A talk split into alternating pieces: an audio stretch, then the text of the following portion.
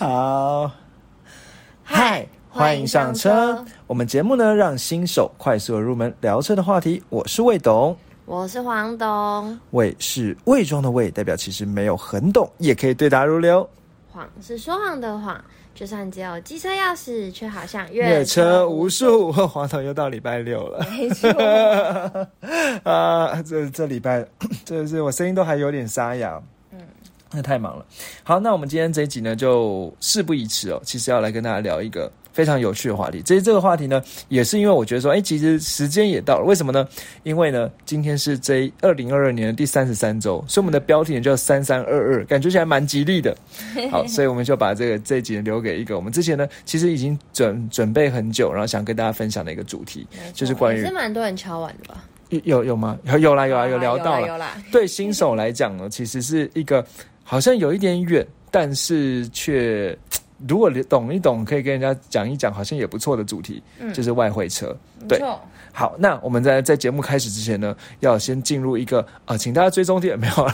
不是很多很多那种什么 YouTuber 就是什么开始这样，对对对，要追踪订阅。好了，那就是现在进入个感谢桥段哦。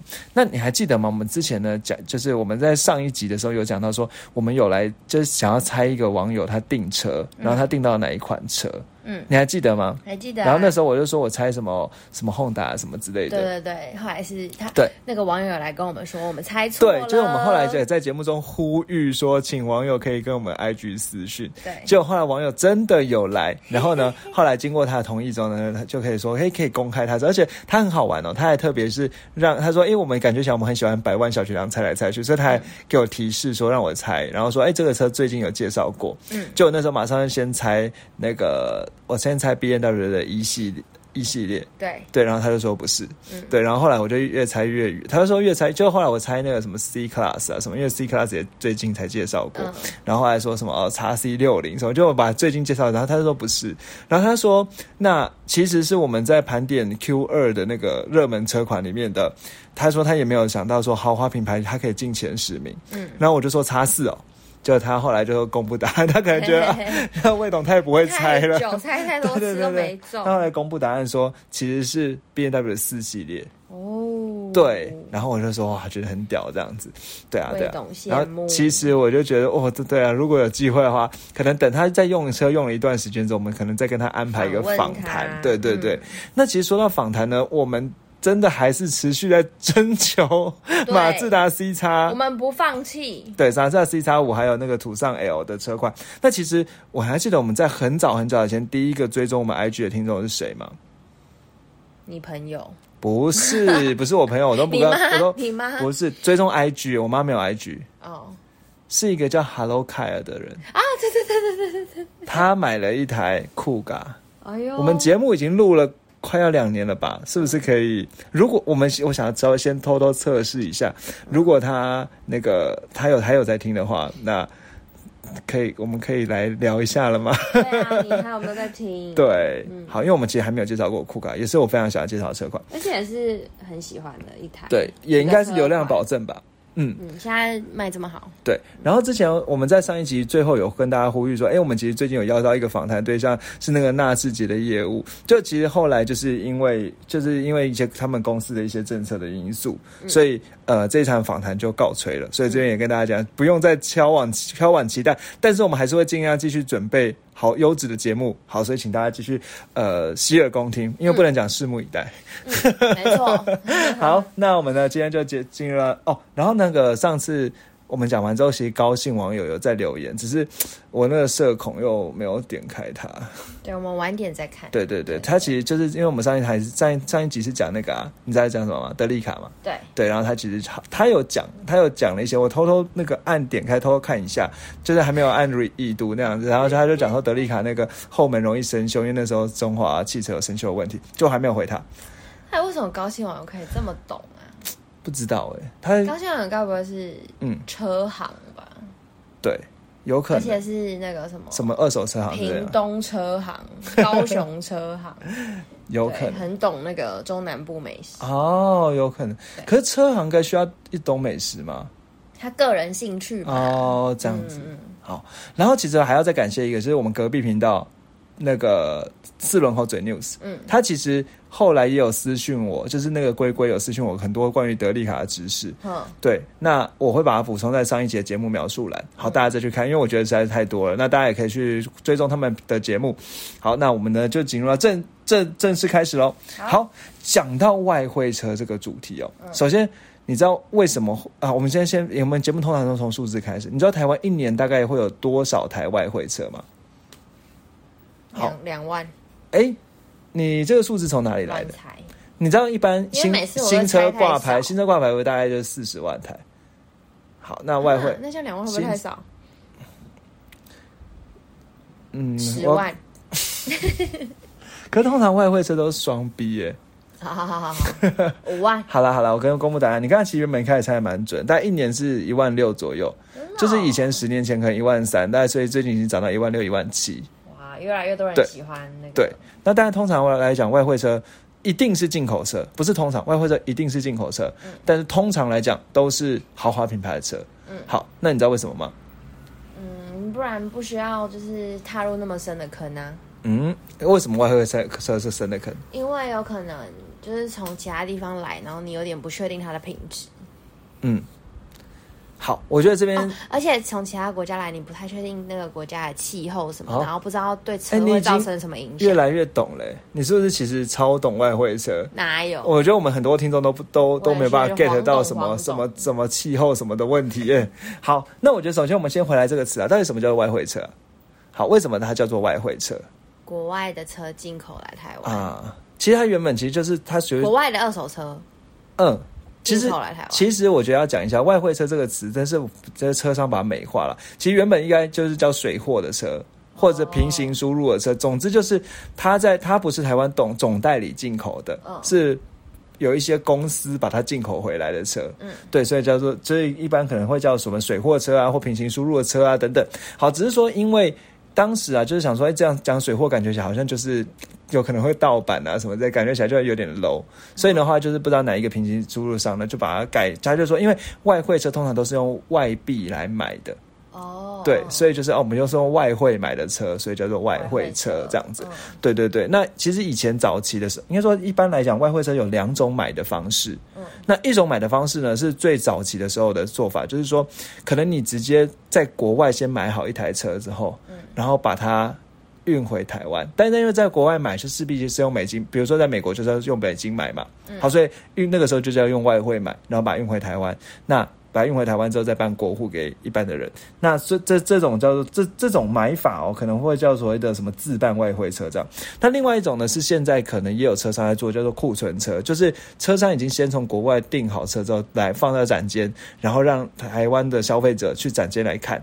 嗯，你你懂我意思吗？嗯，好，那这两种买法呢，其实应该算是各有优缺点的。那一般来说，就是如果说你对呃资讯资讯是比较熟悉的话呢，可能大家会推荐比较推荐用自办外汇车的做法。那所谓自办外汇车，就刚才讲说，你可能先在一种网外汇车的网站上先搜寻这些车，然后搜寻到了之后呢，就。跟这一个厂商讲说，哎，我要把这台车带过来，那厂商就跟你报一个价，跟你讲说，哦，这台车呢，比如说美金是三万块，那再加上什么船运的费用啊、验车的费用啊等等，这样加起来之后，他会跟你讲那大概多少钱，然后呢，你就可以把，然后他就要等大概两三个月把车带过来。听起来优缺点是什么？优点就是说，因为你也可以直接挑车，所以你挑车的。选选择可以很多，而且可以看到很多资讯，但缺点就是你要等个两三个月，所以会比较久，没有现车。那那因为你直接挑车的话，所以通常来讲，你的价钱也会比较低。因为你知道一件事情是，如果车商要把车先运来台湾，放在他的仓库里展件，那势必就是会有展件的一些什么营运的费用啊、人事的费用啊等等这些费用，他势必要摊的加在车里面。所以如果说刚才讲自办的话，你就是不用这一块钱。那如果说要展接的话，那势必价钱就没办法要到太低。嗯，好，但不过不管怎么样了，其实一般来说，外汇车为什么人家会想要考想要考虑买外汇车？原因什么？最简单的讲，便宜。对，因为最简单便宜。所以今天我们这一集的主题呢，也会来跟大家讨论一下，到底外汇车多便宜，或外汇车价钱通常怎么算？嗯，那因为我觉得发网络上非常多消息会跟你讲说，哦，外汇车的价钱 range 很大。所以，比如说，人家讲说，哎，同如果同样是二零一七年的 B N W 叉五，好，那二手车价多少，外汇车价多少？你觉得哪个比较高，哪个比较低呢？那其实这个是一个陷阱题。为什么？因为可能二零一七年的叉五呢，在台湾二手价的行情，好，maybe 可能呃，这个我已经有点没有，就是我没有及时准备了。但以台湾二手价行情一七年的它，我应该可以，可能可能大概一百八十几万左右吧。好，大概差不多这个价钱。好，但是如果是外汇车的话，他可能跟你讲说，二零一七年差五呢是一百五到两百二。这价钱差隔很差很大，所以你不能说，哎，到底，所以人家说，哎，到底外汇车是不是比较便宜呢？可能不能直接一言以蔽之，这是这不是一个选择题，这是一个申论题。嗯，好，所以人家，所以你听完之后，你就会觉得，哦。天呐，你好像没有回答到我问题，所以到底便宜多少，或者是贵多少，好像没有办法讲出来。那等一下我们也会跟你讲为什么。好，那所以主主要来讲，我觉得首先我们先知道外汇车买外汇车总复习一下，外汇车有两种形态，一种呢叫所谓的自办外汇车，就是你在网络上先订好，呃，先看好我国外网站的车之后，然后你把它运回来，要等两三个月，但是你有很多丰丰富的资讯，价钱会压的比较低。另外一种就是有库存车，库存车就是。车商已经帮你搞定这些事情，把车都弄到台湾了，所以你就直接有现车，但是价钱压低的几率就不太高，呃，不太不太大，但是仍然有一些好处了。就比如说像我们之前黄董那时候讲说那种 C 三百加油加三百，为什么很多人会想要买外汇的 C 三百？是因为当时总代理没有出 C 三百。所以你就可以买到一些不同的配备，在台湾买买不到的配备，然后你可能价钱也没有差很多，所以还是有一点它的优势啊。比如说像以前 B N W 三系列，它它在台湾也只有出到三二零，没有出到，然后呢，但国美规才有三二八，嗯，那你就可以用比三二零呢可能还多一点点价钱，但是可以买到更好动力，买到三二八动力这样子，两百四十五匹马力。好，所以。呃，这可能是一个优势了，但相对的优势可能就不明显了。好，那我们复习到这里，呃，我们总总重点到这可以了。好，我们接下来讲下一个主题。好，关于外汇车呢，现在已经知道 怎么买了。那如果呢，刚才前面其实有讲到说，哎，可以在一些网站上挑外汇车。好，那。嗯，我这个网站呢，怎么挑呢？好，那有什么样的网站可以挑外汇车？好，那这边呢，其实大家可以把它笔记起来啦，因为这个也算是我自己做的笔记哦。其实一般来讲呢，就外汇车，可能我们先讲一件事情，是外汇车呢，呃，一般来说可能会分成哪些地方？可能会分成美规车、嗯，欧规车，然后可能日规的车。好，哦，日本也会，日本也有，但是其实日规车跟美规车外形看起来差。看不太出来，好，但是等一下我们会讲。好，我们先讲这个规格好了。等一下讲，等一下，呃，但是日规车能进台湾，全部也都是左驾。哦，对，就是你右驾是不能上路的。好，我印象中之前我还我原本还想要做一集做一集特别来讨论左驾右驾然后上路的问题，就是台湾其实还是有一些右驾车可以上路，但是那是国防部特种车。好，这个我们之后再讲。好，那我们讲回来呢，那讲到我们就先讲一个粗浅的来，那。怎么样看出来是不是美规车？嗯，来，黄总，你来来这个大展先伸手。嗯，那个什么车头灯会有一个橘橘的什么反光片哦，还是什么？那叫什么？反正就有橘橘的啦。那不就我们说要延时嘛？对，不好意思讲，想说要专业一点。好。所以其实其实如果我们仔细看，其实有如果你在这边可以大家仔细听，我们讲慢一点哦，就是说你在马路上呢看到双 B 的车呢，那这些双 B 的车，如果你仔细看一下它的，就通常来讲是在车头灯的附近，或者是前面保险杆，就是靠近轮胎的边边上面，比较旧的是在轮胎边边上面，比较新的可能是直接镶嵌在灯里面。好，总之呢，就是它如果有一片橘色的反光片的话，这种车就是叫做美规车，但也有可能是日规车。好，那。但我们就先讲美规车，因为双 B 来讲比较多还是美规车。好，那美规车就是在车头灯上面会有橘色的反光片。那他刚才讲说你，所以你就注意一下，如果呢你今天看到它是欧就是双 B 的车，比如说 BBA 的车了，那它有这个反光片的话呢，那它就一定是外汇车。这个没有什么好好好好去多想的原因，是因为台湾进的总代理进的车全部都是欧规车，所以如果你今天看到。都是 B N W，但是它是有反光片，它是美规车的话，它一定不是总代理进的，就是外汇车。好，那所以其实这个看车头反光片，我觉得是一个相较明显的方式啊。就是黄董，呃呃，就像就如黄董这种人也都会看，哎，这样讲有点奇怪，就是如果不是专业的人，直接直接看那车头反光片都可以看得出来。但还有一这个地方呢，是你可以分辨它是美规车一个很重要的规呃规则，但这个规则呢，一定要他在做某些动作的时候才看得出来。你知道什么吗？呃，什么？后方向灯哦。如果后面的方向车就车后车尾不是会方向灯吗？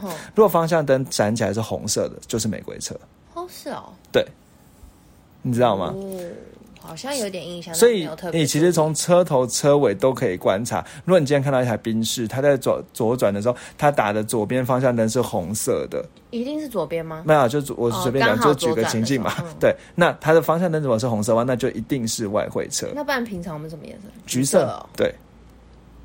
所以现在会分了，嗯，对。那如果要细分日规车跟美规车，差别也差在这里。这日规车的方向灯也是橘色的，但是日规车有延时，对。哦，所以橘延时配橘方向灯就是日规车，橘延时配红方向灯就是玫瑰车，对。都没有是欧规车，呃，只要有延时就不会是欧规欧规车。都没有延时，然后也是橘色。嗯嗯，对对对对对对对，我刚才想说什么都没有，好有点没，我我们太久没录了，是默契需要培养一下。还有明就一个礼拜没录。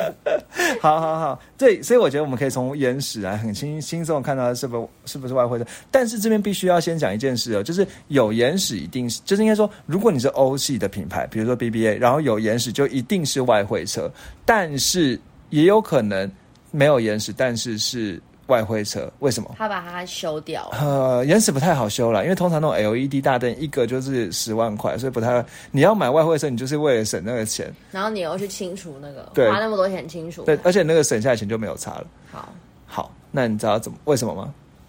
他可能在。美国颁布那个法令，一定要车有延时前，他就进口了。其实我不知道那法令有多久了。对对，不过黄总刚才倒是提了提醒了一件事啊，就是之所以美国车会有延时，是因为美国要求要法令。那其实美国的法令还有要求说，在它排气管里面有两颗触媒，但是美规车会有两颗触媒，一般车是一颗触媒，但是我们不会蹲下去看排气管，所以我们就不讲这个，只是要绕绕一下说，哎，其实魏董还是懂一些东西。好，那讲回来，其实最主要原因是因为有一些。欧规的外汇车，就比如说，如果你今天是从德国带进外汇车的话，那它就是欧规车，就不会有延时，所以你就看不出来。嗯，对。那为什么什么时候会从欧规进呢？通常来讲是旅行车，因为美国没有旅行车，嗯，所以我们就可以从德国进旅行车的外汇车。所以如果你今天想要买一个外汇车的话，你想要旅行车的话，那它进从德国进来是不会有延时的。然后方向灯也是橘色的。旅行车，因为欧洲人特别喜欢旅行车。那美国很少。对，美国很少。哦，我哽咽了。呃，没有，我刚开始打嗝而已。对，那当然就是像刚才讲的，美国和加加拿大，就是美规跟加规车，基本上就是都会有延时，然后都是橘色方向灯。所以你光从这两个特特色一看呢，它只要符合这两个特色，它绝对不是在台湾买。但是，但是如果说它都符合，但也有可能不是台湾，就是他比较会挑。嗯，对，但是如果说，比如说，如果你是 B N W 的话呢，那他可能后面还会贴个总代理范德，但如果是外汇车的话就不会贴了。嗯，对，那可能，但宾士确实就比较，因为以前会贴个什么中华宾士，但现在宾士没了呀，大概只有中华宾士会贴，其他其他代理商都不会贴的。嗯，对，所以可能就看不太出来。好，那这样讲的时候，大概。以产地来讲，就会这样车。其实我觉得这个就还蛮有趣，是当以后我们在好像眼就会被打开。你在路上的时候就会多看，就想说，嗯，这是外汇车，是不是外汇？对，然后一看就哦，这是外汇车啊，没什么的。然后哦，这个这个什么，这个 GLC 四三啊。那个一看到岩石，想说啊，那这也没什么嘛，也不是非常有实力这样。没有，当然当然，我们就是这样一些酸民呐。但是确实可以这样酸一下，或者看到他，哎，看他蛮厉害，当一打方向灯马上破功，哎，红色方向灯哦，啊，这个还好 还好。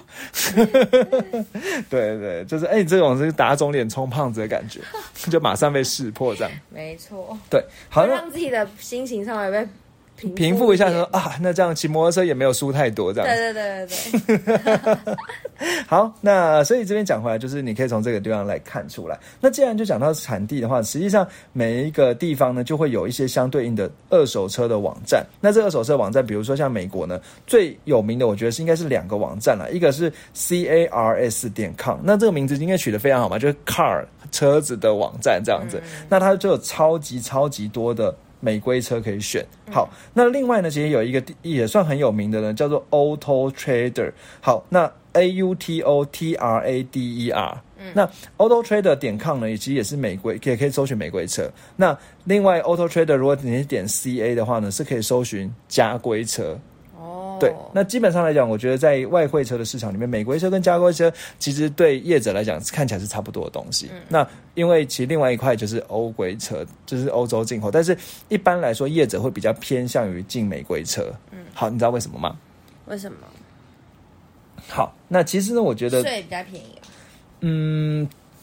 就我我听业者的说法是这样，因为美规车的资讯在网站上是比较完整的哦，对，所以你可以透过你看第一来是美国，我觉得税可能一个是一个问题啊，但是一来是美国的车种车多，好，因为美国是个大国嘛，所以车也多，好，毕竟美国人口就是也不算少嘛，就是全世界前十大的人口国家，所以车也多，而且所以。车比较容易挑到，那再加上美国的网站呢，资讯很透明，所以其实如果你就像直接去这样像什么 Cars.com 啊，或者是什么 AutoTrader.com 啊这些网站呢，你一次挑就好几千台的外汇车可以挑，应该有好几千台的车，就同一个车型的车就有好几千台。嗯，就比如说你要挑个什么 GLC 三百，好，那就有超级多 GLC 三百。好，那这边可能就是对一个新手来讲，如果你要真的想要挑一下的话，它其实会有一关会把你卡住。这一关就是你要输入一个邮递区号，嗯，好，那你就想说，呃，我又不是住美国，我我要输入什么邮递区号来，嗯，对不对？好，那这边呢，就是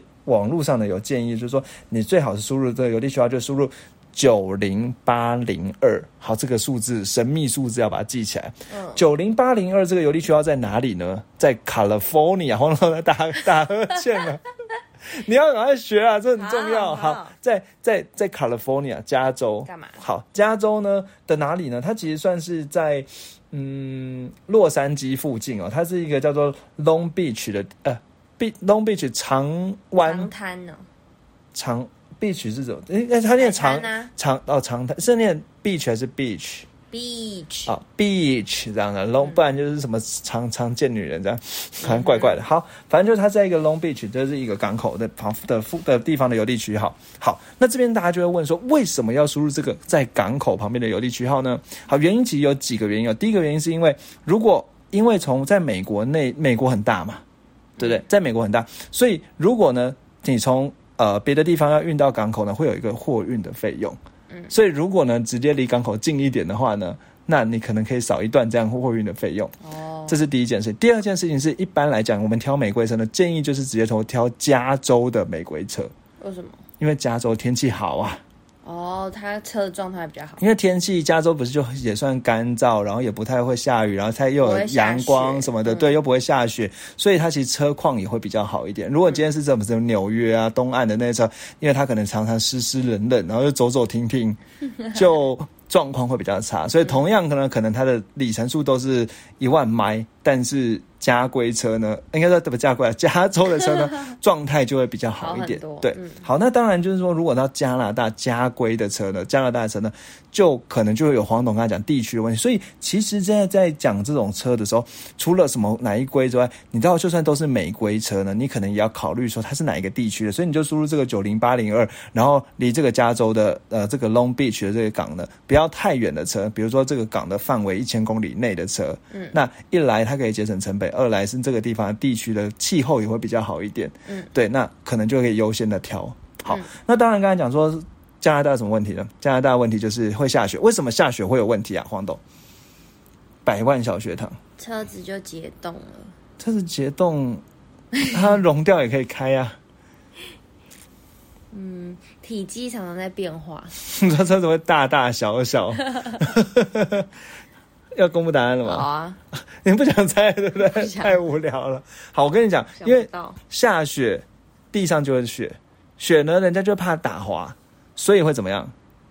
会撒盐。我们在那个 Eleven 那个也有看过啊，对不对？它会有一些用来撒在雪地上的盐。嗯，好，那撒盐会怎么样呢？撒盐呢，这些盐呢会溅到车底盘，然后这个底盘呢就会被盐腐蚀，腐蚀，所以就会容易锈掉。嗯，所以。才会说，哎，现在不要选下雪的地方的车。那原因就是因为那些地方会，如果下雪不不不撒盐，那其实也没什么关系。但是就会撒盐。但所以因此呢，其实加拿大家规的车呢，有时候它其实底盘上也会再多涂一层防锈的漆。所以到底下雪等不等于会生锈，或者是撒盐等不等于会生锈？其实每个地方的说法不一样。因为你可以可以跟人家讲说，其实加拿大的车车底盘也都会有防锈的漆，所以其实就算被泼到，好像也还好。反而，比如说像墨西哥的车，它可能底盘没有防锈，其实但是墨西哥如果下大雨的话，底盘也可能会有生锈，所以这东西真的有一点不一定。对，但是至少如果我们以新手来跟人家嘴炮的话，就可以讲说哦，尽量不要买下最反，但不管怎样，加州的车真的在应该还是比较好的。但是不管你买加拿大车还是加州的车呢，都是美就是美规或者加加规车呢，都会有延时，都是红色方向灯，就是你就要。冒着那个被人家一眼看出来是外汇车的这个风险，但是至少看出来其实会怎样？其实也不会怎样了，对不对？其实也不会怎样。那差别大概只是说，呃，就是可能可能你自己呢会觉得说啊，如果你今天会在意这个的话，那其实可能这就是大大家也都会这样看。好，那刚才我们讲的比较夸张一点，说什么差距没有那么大，我倒是觉得这个就是大家听听就好了，就是我们想要做一些节目效果吧，可能这样说。好，那。既然自然讲到了这个，所以以美规车，美国呢，就是我们就可以在网站上输入九零八零二，然后呢，这个这个邮递区号就可以找到一些美规车这样子。那如果是要找加加规车的话呢，那个加拿大的邮递区号很特别哦。比如说有，如果大家可以输不知道怎么输入的话，可以输入一个叫做 V 六 PA 二六。嗯，好，这什么？这是什么邮递区号呢？这是温哥华的邮递区号。所以就是你不知道怎么输入的时候，你可以参参考这个邮递区号来。来啊，来来找到那个，来找来来填，那它就会出出现搜寻的结果。讲错啊，V 我刚才是好像你好像念错，是 V 六 P 二 A 六。好，那这是加拿大的呃温哥华的邮递区号，所以你就是也可以拿它这样来找加规车。好，但是呢，其实如果你要找欧规车，比如说德国的车的话呢，其实也有一个网站呢，叫 Mobile M O B I L E 点 D E。好，那这个 mobile 点滴呢，德就可以看到很多德国车的网站啊，德国车可以找。那德国车其实也可以挑，因为也可以找，就是也可以挑欧规车。就像刚才讲旅行车的话，可能人家你要挑，就会去这个呃 mobile 点滴来挑。好，但是你知道德国车有一个很特别的地方是什么吗？什么？它有机会可以退税。哦啊，对啊，因为欧洲啊。对，所以它其实有时候退税呢，退起来可能退个十九趴呢，其实也不一定比较。贵哦，嗯，好，那这几个东西可以跟大家分享或嘴炮一下。那当然了，如果你今天要挑这种，呃，如我们就讲回美国车，因为美国车还是最多人在挑。那挑美国车的话，一般比较有经验的人建议呢，就是最好是挑所谓的原厂认证车。那这个叫所谓的 CPO 的车，这个我们之前在二手车那集有讲过。CPO 呢叫做 Certified Pre-Owned Car 呢，就是认证的二手车这样子。好，那。接下来挑完这个 CPU 的车之后呢，其实美规车呢有个很好，我刚才不是有讲说，呃，美规车的资讯会比较完整嘛？那所谓资讯比较完整，就是它会有一个叫做 Carfax 的报告，C A R F A X。那这 Carfax 报告很不简单哦，它其实就像一个车的健康检查报告一样，它可能包含了说。呃，这个车它的保险的维修记录啊，或者他们事故的记录啊，保养的记录，你有没有按时去保养，它都会记录在里面。你是不是在原厂保养，也都会在里面。还有什么监理站的那些里程记录。所以，如果通有这个咖啡师报告的话，几件事情我们就可以排除，就它有没有重大的事故。可以从咖咖啡上看过有没有按时保养，可以从咖啡上看上看过，然后呢，再来看咖啡上还可以看到说这个车换过几任的车主，嗯，一任、两任、三任，直接在那个网站上就会写得很清楚。然后里程数呢，也通常比较不会有调表的情形。好，所以为什么人家会说，哎，美规车有好处，就是美规车资讯会比较透明。好，那就是可以看这个 Carfix，报告。那通常像刚才讲的，像什么呃 Cars.com 啊，或者是 Auto Auto Trade Trader 这个网站呢，他们上面就会直接附上那个 Carfix 报告，你可以点下去去看这样子。对，那我觉得这个很方便。对，我觉得这这算是台湾比较没有做到。那当然，我们到这个网站上呢，可能还会有遇到一个问题，是我们当然买这车呢，当然就是希望可以便宜嘛，不然的话，为什么要去买？就如果你今天有预预算无上限的话，其实也不用那么麻烦，还要花个什么等个两三个月来等来等那个呃外汇车。那所以到底预算要怎么抓才叫做合理呢？当然，我们不会去找网站上最便宜，也不会找网站上最贵的嘛。嗯，对。那一般来讲，其实在美国呢，倒是有一个蛮有趣的网站呢，叫做 Nada，N A D A。好，那个 Nada 那叫做 Nada Guys，那 G U I D E S，你就直接去 Google Nada Guys 就好了。那这个 Nada Guys 呢，其实它背后不简单哦，它其实是 J D Power 所成立的一个。网站对，那 J.D. Power 之前我们讲过，它是一个美国非常有名的杂对杂志嘛。那这个网这这个纳达的网站在干嘛呢？它其实你还记得我们之前在介绍二手车这一集的时候，有讲到说台湾有一个叫做权威车讯的杂志。嗯，对，那这个权威车讯它不是可以告诉你哪一个年份哪个配备的话，行情价是多少钱？嗯，对，那这个纳达网站就是在美国告诉你这个车，所以你可以直接输入说，哎，我想要买一个二零一七年的 GLC 三百。那这个美国 GLC 三百二零一七年它怎么配备的时候是多少多少钱？就现在的市市价行情是多少钱？你可以直接查到，对，然后呢，你就可以知道说，哎，所以如果是在这个行情，大概可能在在这个行情左右呢，可能就比较安全一点。嗯，好，那这是我觉得，当然你知道，都有了这些资讯之后，其实我觉得你就已经可以足够在网络上挑了一些车。当然，你就可以看配备有没有你想要。人家会说了，其实这个要要挑那种，应该说。呃，外挑呃外汇车呢，其实有一个很大的原因，就就有一个很重要的事情，就是你要去在意的是它的配备配的怎么样。那人家说有三件事情是很难三全其美的，对。那一个呢就是它的配备，好，那就越多配备的话就一定越贵。那再来是它的里程，好，那再来是它的年份。但这三件事情最好是三者兼顾啦。对。那年份当然是越新越好，里程越少越好，配备越多越好。但是这种事情就不一定成，不一定会存在。好，那所以讲回来，就是说你你就可以直接去看这外汇车，在美国网站上其实都很透明，都会有那个外汇车的有哪些配备。对，然后呢，在里程部分也通常会比较透明一点。那你就可能从这从行情里面去推估说，哎，如果它里程少一点，可能就贵一点；里程多一点，可能就便宜一点；配备少一点就便宜一点，这样子，那就。折折中选到你想要的。那如果通常来，我觉得说，其实你选，就算在这个网站上选到，其实要能够买呢，还是会蛮困难。所以一般呢，我自己其实也没有这样的经验啊。但是我会感觉起来了，应该还是去找这种所谓的自办外汇车的厂的公司呢，去请他帮你买。因为通常专业对，通常这种自办外汇车公司，它会有一个当地代理商，那会有当地的代理商去帮你呃去付钱给他，然后去跟在美国那边去交涉啊什么的。不然的话，你怎么可能？你要飞到美国去买，也有点太贵。而且其实买可能事小，为什么？因为难的是在能不能进。进回来，进回来这件事情很多，一定我们一定没有这样这种经验嘛？嗯，就我们不知道怎么怎么报报税啊，报关啊，这个黄董可能略懂略知一二啦。对 对，那那我们等一下就来讲这个报关了。好，就是让大家讲讲讲完之后，好像可以，好像一副就是可以可以做这个生意啊。但是我们都是嘴炮嘴炮这样子。好，那刚才讲了，所以。你可以在网站网站上找这些车哦。好，那接下来呢，就来讲，哎，当我们这订到订到这车，所以在美国买车之后，那其实那个时候会通常会跟美国当地呢去要求一个车辆原始文件，那是在当地去申请，可能要三到六个礼拜。好，可能要三到六个礼拜，那个是美国当地申请。那申请到这个文件之后呢，他才能够。进船，这个开船来台湾，好，但是说通常呢，应该说讲这种，如果你今天要进车的话，其实有台湾有法，应该说这边我觉得要多补充一件事情哦，就是说，你觉得你知道外汇车，应该说外汇车有可能买到全新的车吗？是在当地，就是可能，就是如果别这样讲好，很多很多人会在想一件事情是，美国既然买车那么便宜，好，就可能一台 B N W 就是四万块，嗯，四万块美金了。那可能在台湾呢，就已经卖了，可能在台湾卖可能三百万，好，但是在台在在在美国可能卖四万块美金的一台 B 道，那其实价钱呢，可能就已经差一半了。好，那会不会直接在美国买完之后把它直接运回台湾？哦，会不会比较划算？嗯，那可不可以这样做？嗯，可以吧？好，当然是不行啊。为什么？因为其实我们台湾的法规有规定哦，就是说，如果呢要把美国的全新车运来台湾的话，这一台车一定要是欧洲没有对应的欧规车的。为什么？哦，就台湾的法规。哦，那如果是美国的牌子呢？那应该就可以。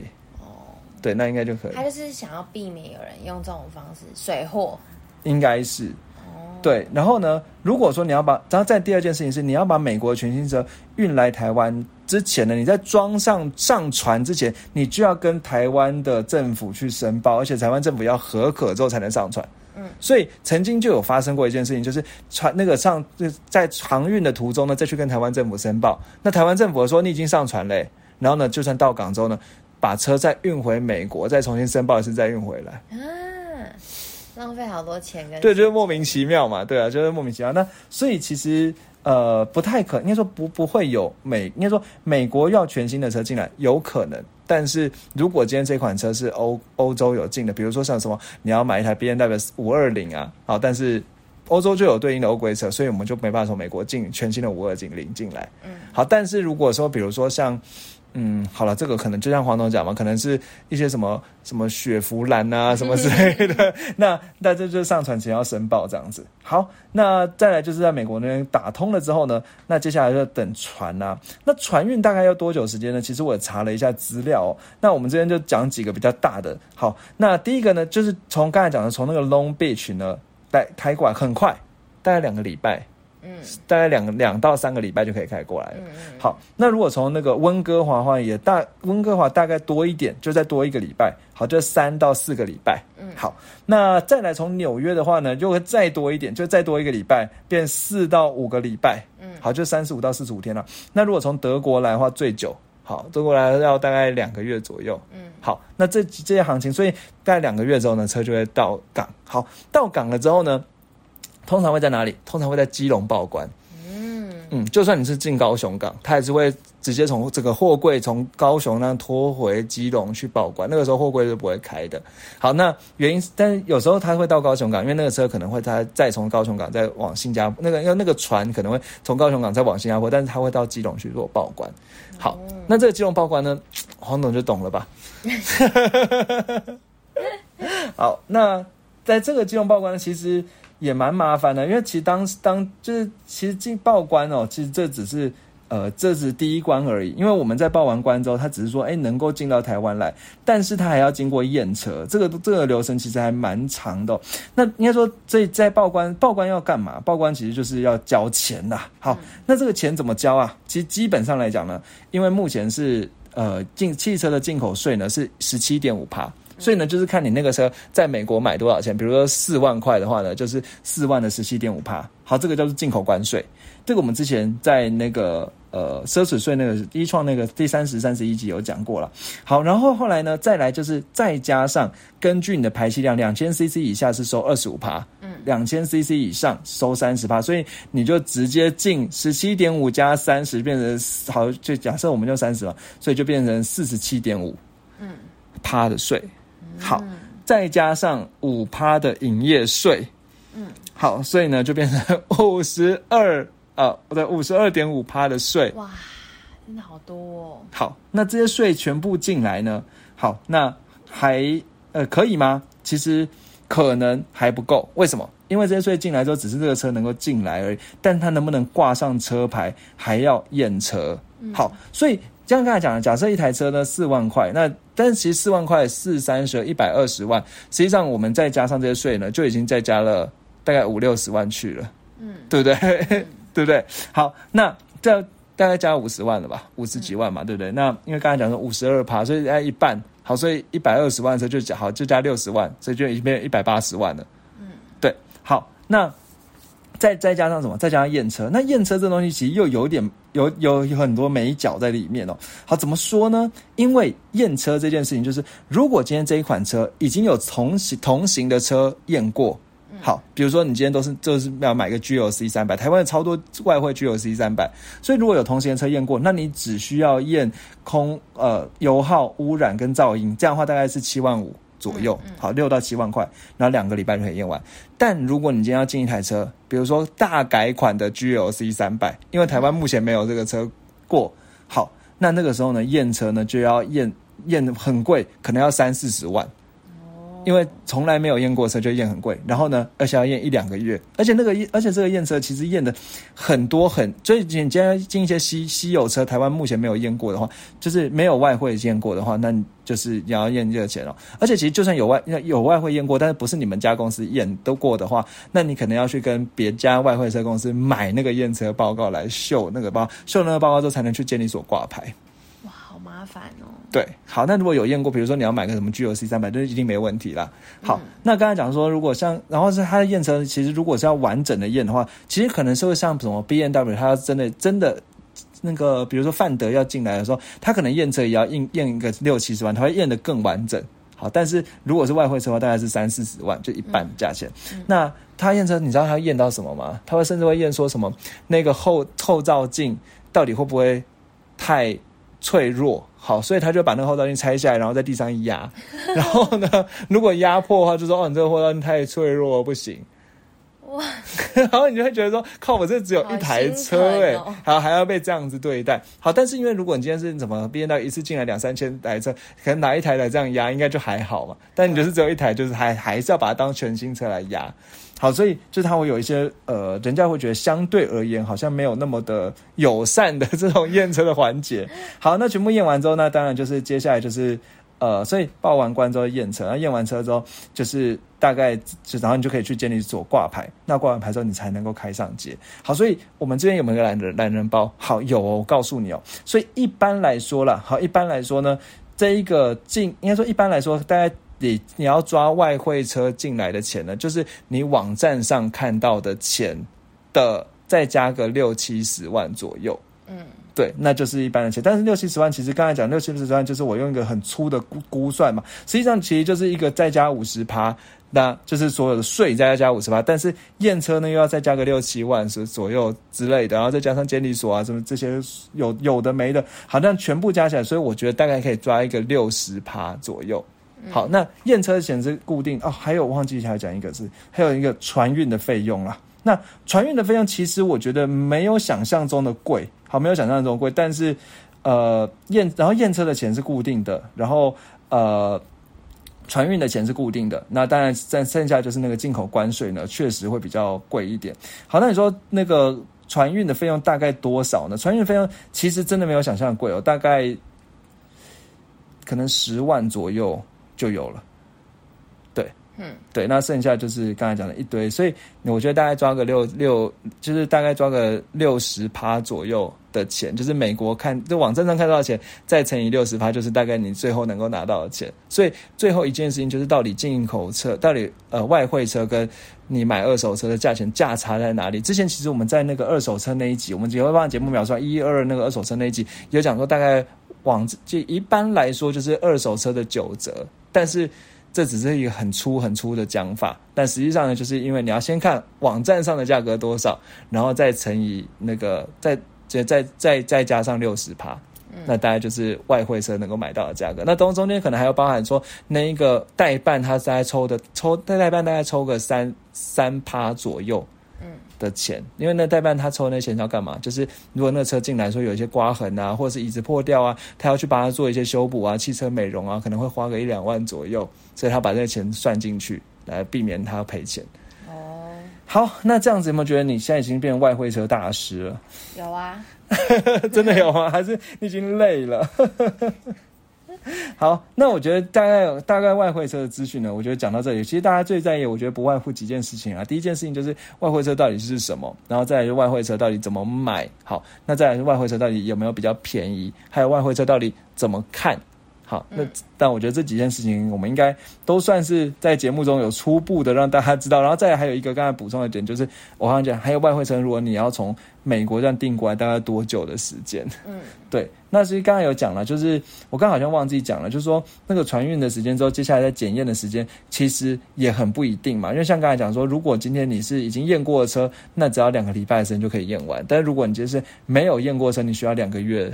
才能验完，所以就转完之后，大概抓起来怎么样？大概抓起来呢，可能都要两三个月左右，是一个差不多的时间。嗯，对。但是通常来讲，不建议你十一月的时候定哦。为什么？因为十一月的时候卡过卡过年农历年啦，这确实也是那，但是因为很多车公司都会在那个时候进一堆车进来，所以关海关那边就会工作很辛因为海关说海第一个是海关的人也不够，人手不够，再加上说。因为可能快要到过年了，所以海关就会排开始轮流休假，所以人手不够休假，验车那个就会停卡在海关就会卡非常久。可能原本可原原本可能海海关很快，但是这样子一拖，可能就是在海海关那边卡了一个月，还是有可能的。好了，那这样子，我想让大家可以至少能够讲一讲外汇车。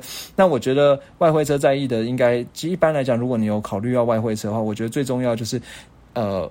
可可能就是认为说可能会用相对低的价格去买到相对好的配备，所以我觉得在挑外汇车的时候，一来就是要找透明的网站，那再来就是你一定要买到不要让你后悔的配备。比如说以现在二零二二年来讲，你不要去买一个宾士，它是没有自动跟车的，对，那那个感觉起来就是之后脱手也会有蛮有问题啊。那如果在最后再讲一件事情，就是说，其实这个外汇车的脱手哦，其实还是最后还是跟它的里程数。很很有，还里程数跟配备很有关系啦，所以里程啊年就一样三件事嘛，年年份、里程数跟配备。那如果年份的话，其实最好就是买正年式的车。你知道什么叫正年式吗？这很多人会在意。就比如说你是一七年式，但是你是一六年底生产，它不就叫一六一七年式？嗯，对，那。这种这种情况，它差了一年，其实这年就会差蛮多的，价钱就会差蛮多的。那在里程数可能也会让它价钱差个到差个差到一两万美金都有可能。好，然后再来是配备嘛，那配备最好是主流配备。好，那我想呢，今天我也是把毕生所学呢，先简单介绍到这里。那以后呢，我们再针对一些之前讲到一些细节呢，再进一步的来讨论。好，那今天我们要吃什么呢？黄豆，该下课喽。我要推我。平常真的最近比较少，但以前蛮常去吃的，就是觉得那一天想要吃一点比较 fresh 的东西。fresh 是什么？就是比较清爽一点、清新一点，然后可以补充一点青菜。然后天气有点热的话，嗯，好好例如现在，好，我就会想要吃一家叫做马丘的墨西哥菜的餐厅。但是它不是真的那种哦，它最好的就是它不是那种真的很正式的餐厅，它就是那种你可以很轻松去吃的，就是很像那种素食店的那种感觉。嗯，对，马就是呃一个玉字旁，然后再一个马上的马。嗯，对，然后丘就是丘陵的丘。嗯，是不是就是马丘比丘的马丘啊？好像不是哦。然后呢，它英文就是 M A C H O，Macho 吗？对。然后它就是 Macho Tacos，对。然后它就是有卖呃 taco，然后还有卖 burrito。它是章鱼哦。不是，是他们一种玉米饼，就是黄色的玉米饼，脆脆的，然后中间会夹，就是那种，比如说番茄丁啊。呃，嗯嗯嗯，洋葱丁啊，小黄瓜丁，嗯，然后还有你选的肉这样子，然后它有鸡肉啊、猪肉、牛肉，嗯，还有素食的，比如说豆腐之类的。但是我最喜欢吃的是那个 burritos，就是，嗯，生菜啊，然后还有刚刚讲那些豆类啊，嗯，哦对，还有一些，嗯，黑豆吗？对好特。反正就是你就是选你要，反正就是然后外面会有一个那个也是卷饼，这样把它卷起来，就对。嗯。然后它还有那个墨西哥碗。嗯。然后就是，反正它料都一样，只是底不一样。就是像 tacos 就是黄玉米饼嘛，然后 burritos 就是那种白色的饼。然后，呃，如果是墨西哥饭的话，就是料一样，然后但是底下是饭。对，然后你也可以，就是我真的很想要瘦的时候，就是不要吃太多淀粉的时候，我就会点它的沙拉碗。对，就是那些料，只是沙拉叶，就是那个什么罗曼叶多一点，然后没有饭，没有那些外层的淀粉，这样。嗯。然后呢，我想要推荐它的原因是因为它真的很方便吃，然后它又算是，因为其实现在墨西哥这种餐厅蛮多的，嗯，但是它算是。呃，价位相对便宜，分量相对大。嗯，对，菜给了很多，然后你是可以自己选你要什么肉类，然后我觉得它的价格真的不贵，对。然后它在台北的话有两间店，一间在延吉街，一间在师大。哦，所以其实你之前可能比较多是在师大，师大吃的离我比较近，对，嗯嗯嗯。然后我真的就是因为其实我很喜欢，我去美国的时候很喜欢一个就是素食店，就是应该很多人知道，而且很多人是很多人心中就是素食店唯一可以吃的就是那个 Chipotle。嗯，大家可以去查一下，就是怎么拼呢？C H I P O T L E。嗯，对。然后真的很好吃，然后它就有点，就是也是一样墨西哥素食，然后就是它相对就是不会让你觉得很油腻，然后每个料都好吃，然后你就是可以自己选择你要加什么这样。对。然后我最喜欢。不小心讲到 Chipotle，就是想提，就是我很喜欢加它一大坨的 Guacamole，就是那个洛梨酱。嗯，对。然后其实马丘也可以加，只是在台湾因为洛梨相对取得比较没有那么便宜，所以它加洛梨酱我记得会稍微贵一点。嗯，对。但是它跟很多台北市的那种墨西哥菜比，它真的便宜很多。嗯，所以我觉得它。算是我会想推它的原因，是因为我觉得它真的很实在，嗯，然后算是好吃。然后如果你就是想要补充青菜，然后不想要只是吃烫青菜或什么一般便利商店的那种沙拉的话，就很推荐你。若是台北市的话，方便的话可以点，而且它有外送 f o o Panda 跟 Uber Eats 都是算是好送的、好叫的，嗯，然后。所以我觉得很适合，比如说你中午工作想要吃点清爽的东西，就很适合点。嗯，反正我是真的蛮推荐，这真的是我很常吃的一家，而且它那个 burritos 的量哦，真的大到你可以切一半分两餐吃，真的很大。对，然后我真的很推荐。嗯嗯。好，那接下来换我讲交通的部分喽。那呃，如果以应该说以 Google Map 来讲呢，其实师大那间呢，它总共也是一千四百多个评评价。然后至于另外那个国父纪念馆那间呢，大概一千一个千个评价，两间呢都大概四点零哦。那其实我觉得，呃，因为我原本没有以，就我原本在查的时候，原本只看到国父纪念馆那一间了，所以以为黄董要讲国父纪念馆那一间，所以我们就大概讲一下，研究了一下它交呃交通哦。那在国父纪念馆那间呢，它其实位置呢应该是在。中如果以捷运来讲的话，就是在忠孝敦化跟国父纪念馆站的之间。对，那这个地方其实有一个算是在靠近国父纪念馆站的那个呃捷运站，其实有一个叫做嘟嘟房的乔安站。那这个嘟嘟房乔安站，它其实是在国父纪念馆站下面，旁边有一个很大很大的地下停车场。对，那这个地下停车场基本上，我觉得。呃，汽车来讲，停在那边再走过去呢，应该也是要两分钟左右就可以到。对，那这是可以跟大家分享的地方。那那个停车场，呃，之前也有曾经有停在那边停过。那我自己是觉得那停车场算是还蛮干净、蛮大的。对，那应该是可以找得到位置。好，那这间店呢，它就一样再报一下它的营业相关的资讯啦。好，那我印象这间店营业的营业时间应该是，哎，我现在查不到哎。好，那。哦，它其实每天都有哎，对啊，对啊，对啊，然后开蛮久的，十一点半到十点，礼拜天是到九点，对对对，嗯，真的是陪伴大家的好朋友，嗯嗯嗯。好，那我想呢，我们今天节目呢，就到这边，就到这边，然后最后三件事情要跟大家讨论。第一件事情呢，就是当你听完了这一款，呃，这这一次在讲到外汇车的时候，你有没有什么跟外汇车有关的经验想要跟我们分享呢？如果有的话呢，欢迎在 Apple Podcast 给我们五星的留言来跟我们分享。对，当然也可以在那个什么 MB 三啊，或者是 IG 私讯我们啦。但是。五星留言呢，我们还是有需要的。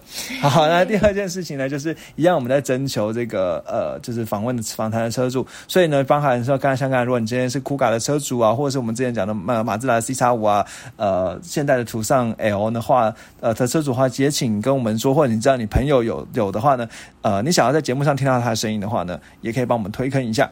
好，那最后呢，呃，我忘记我们要讲什么 IG 哦。可是我们 IG 又不更新，没关系啦，就追踪起来就对可以搜寻魏董车长我们哦，谢谢，拜拜。